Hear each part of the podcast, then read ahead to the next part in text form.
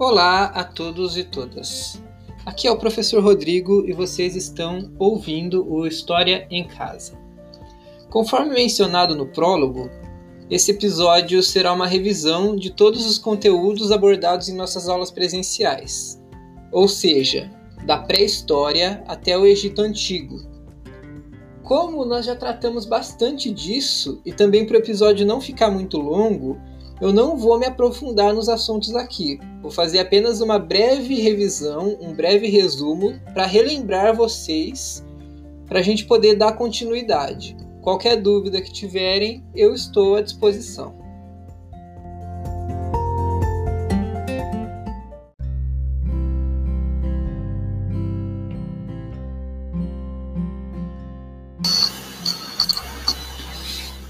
Bom, o conceito de pré-história surge no século XIX junto com a consolidação da história como ciência, baseada em preceitos positivistas.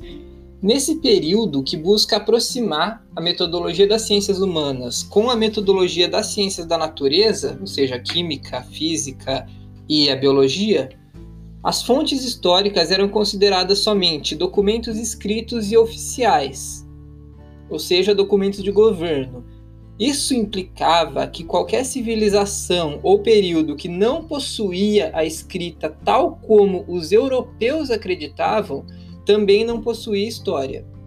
Nesse contexto, pré-história se refere a todo período de existência humana antes da invenção da escrita, que data de cerca de 4 mil anos antes de Cristo pelos sumérios. No século XX, Sobretudo nas décadas de 40 e 50 na França, com a Escola dos Análises, essa perspectiva muda e fonte histórica passa a ser qualquer tipo de vestígio, material ou não, deixado por uma civilização ou grupo.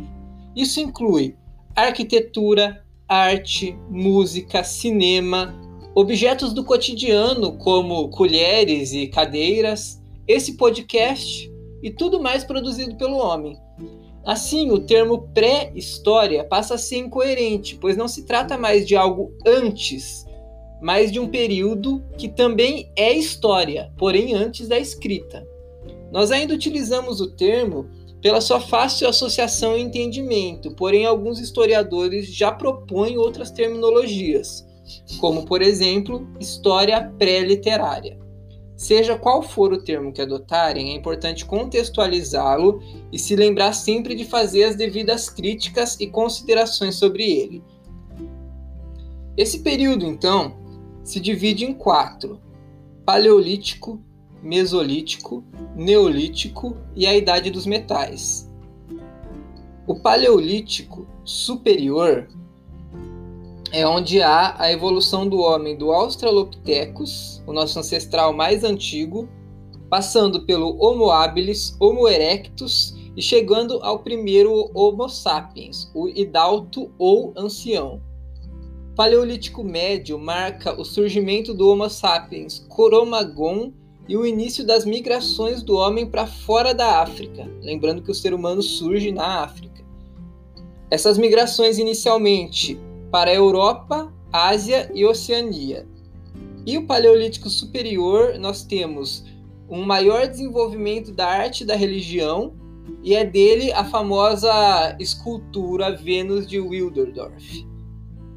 O período Mesolítico é marcado por transformações climáticas, o domínio do ser humano do fogo, que permite ao homem cozir e assar alimentos, o Neolítico consolida o descobrimento da arquitetura, da agricultura, perdão, feito pelas mulheres e a sedentarização do ser humano com isso. Além da domesticação de animais e a transição de uma sociedade matriarcal para patriarcal. Aqui nós temos o desenvolvimento de primeiras aldeias. Por fim, a idade dos metais é marcada como o próprio nome já diz, pelo domínio dos metais, principalmente bronze, cobre e ferro.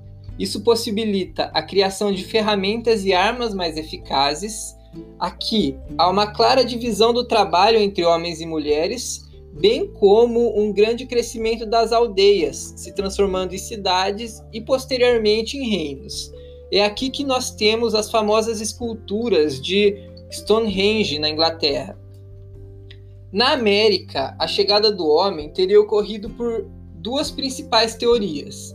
O Estreito de Bering é um trecho que liga o Alasca à Rússia, teria congelado, possibilitando a passagem do ser humano chegando à América do Norte. E as migrações feitas pelo Pacífico, onde o homem teria vindo das ilhas da Polinésia, que são ilhas que ficam na Oceania, migrando em pequenas embarcações até a chegada na América do Sul. Há também uma terceira teoria que é menos conhecida e menos aceita, que defende migrações vindo direto do Atlântico, da África, diretamente para a América do Sul. No caso, eles, os primeiros seres humanos teriam chegado ao Brasil. Lembrando que uma teoria não necessariamente invalida a outra, podendo perfeitamente as três terem ocorrido ao mesmo tempo. Na América, a pré-história se divide entre o período arcaico, marcado pela chegada dos primeiros homens, o Paleoíndio, no qual há o desenvolvimento da agricultura, e o formativo, com o surgimento dos grandes impérios Olmeca, Inca, Maia e Azteca, que nós estudaremos futuramente.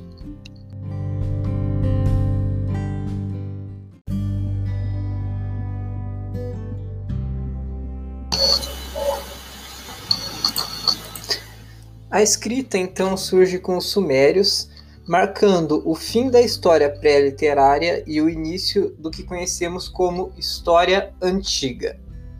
Os sumérios, assim como os acádios, os amoritas ou babilônicos, os assírios e os caldeus ou neobabilônicos formam o que conhecemos como povos da Mesopotâmia, Mesopotâmia é a região entre os rios Tigre e Eufrates no Oriente Médio.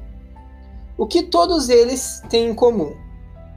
O fato de serem sociedades hidráulicas, ou seja, que potencializam o uso do rio, politeístas e que se utilizavam da servidão coletiva, na qual todos os membros da sociedade cooperavam em serviços em prol do reino e do rei, que era tido como uma personificação de Deus. Você pode encontrar também essa definição como modo de produção asiático. Porém, esse termo nós temos que tomar cuidado para utilizar, eu vou falar, vou explicar um pouco melhor daqui a pouco. Os sumérios são marcados pela invenção da escrita, os Amoritas são os criadores da lei de Talião ou Código de Hammurabi, que é a primeira lei de direito da história. E sim, esse é o famoso olho por olho e dente por dente. Os assírios foram um povo guerreiro e cruel que tinha como principal cidade a famosa Nínive, retratada na passagem bíblica de Jonas e a baleia. E os caldeus, descendentes dos amoritas, daí o nome neobabilônicos, são famosos pelo seu rei Nabucodonosor, pelos famosos jardins suspensos da Babilônia, que são uma das sete maravilhas do mundo antigo, e pelo seu domínio curto da Mesopotâmia até serem subjugados pelos persas sob a liderança de Ciro II. Além do Tigre e do Eufrates, mais dois rios se destacaram no surgimento do que conhecemos como as primeiras civilizações. São eles o Jordão, terra dos hebreus, o único povo monoteísta desse período, e o Nilo, no norte da África. Juntos, os quatro formam o chamado crescente fértil, que tem esse nome pois forma no mapa o desenho de uma lua crescente.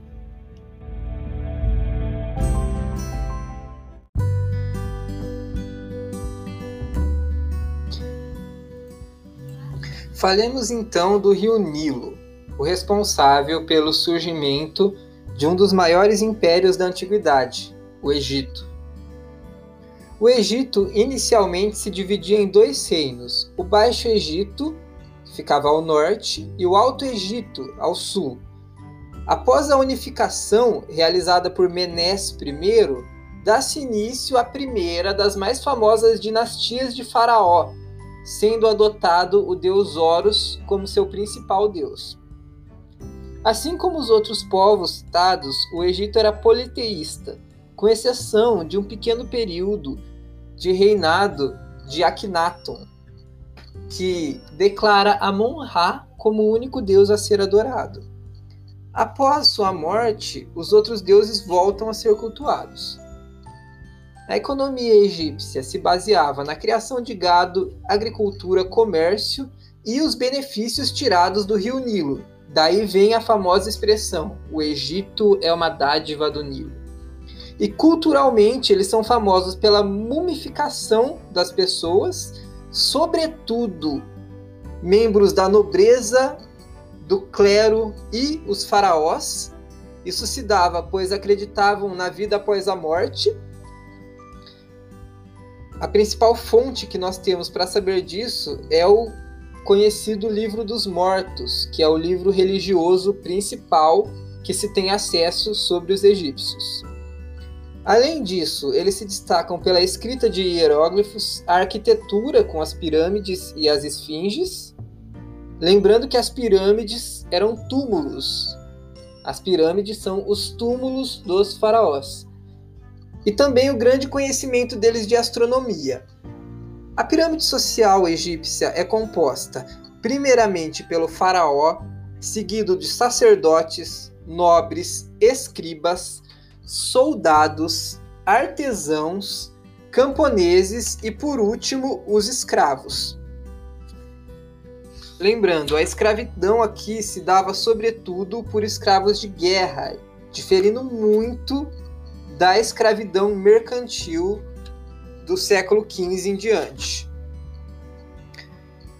Nós podemos destacar como as principais fases do Egito Antigo o Antigo Império, que vai aproximadamente de 3.200 a 2.100 anos antes de Cristo, é quando nós temos as primeiras pirâmides e o é quando é escrito o Livro dos Mortos, o Médio Império, aproximadamente de 2000 a 1800 anos antes de Cristo, nós temos uma, um grande número de invenções nesse período, e é nesse período que nós temos a chegada dos hebreus, também relatada na Bíblia, no livro do Êxodo de Moisés, e o Novo Império, que vai aproximadamente de 1580 a 526 anos antes de Cristo, no qual são marcadas muitas riquezas e um alto culto aos faraós.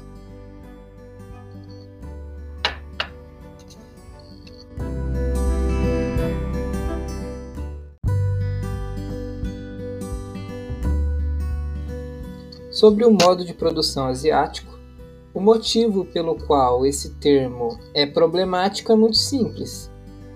Se o Egito fica na África, ele não fica na Ásia se ele não fica na Ásia, ele não pode ter um modo de produção asiático.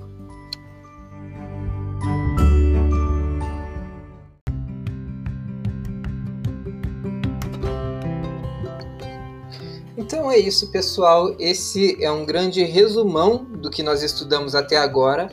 A partir do episódio 2, eu dou início a conteúdos novos, então é muito importante que vocês escutem. Eu agradeço a atenção de todos, espero que isso tenha sido bastante esclarecedor. Caso o episódio tenha ficado um pouco longo, eu peço desculpas, eu vou tentar ser o mais breve possível nos próximos. Fiquem em casa, só saiam se extremamente necessário. Quando forem sair, usem máscara. Não esqueçam de higienizar muito bem as mãos com álcool e gel ou lavando muito bem. E as roupas que vocês usaram após vocês voltarem para casa. Agradeço a atenção de todos.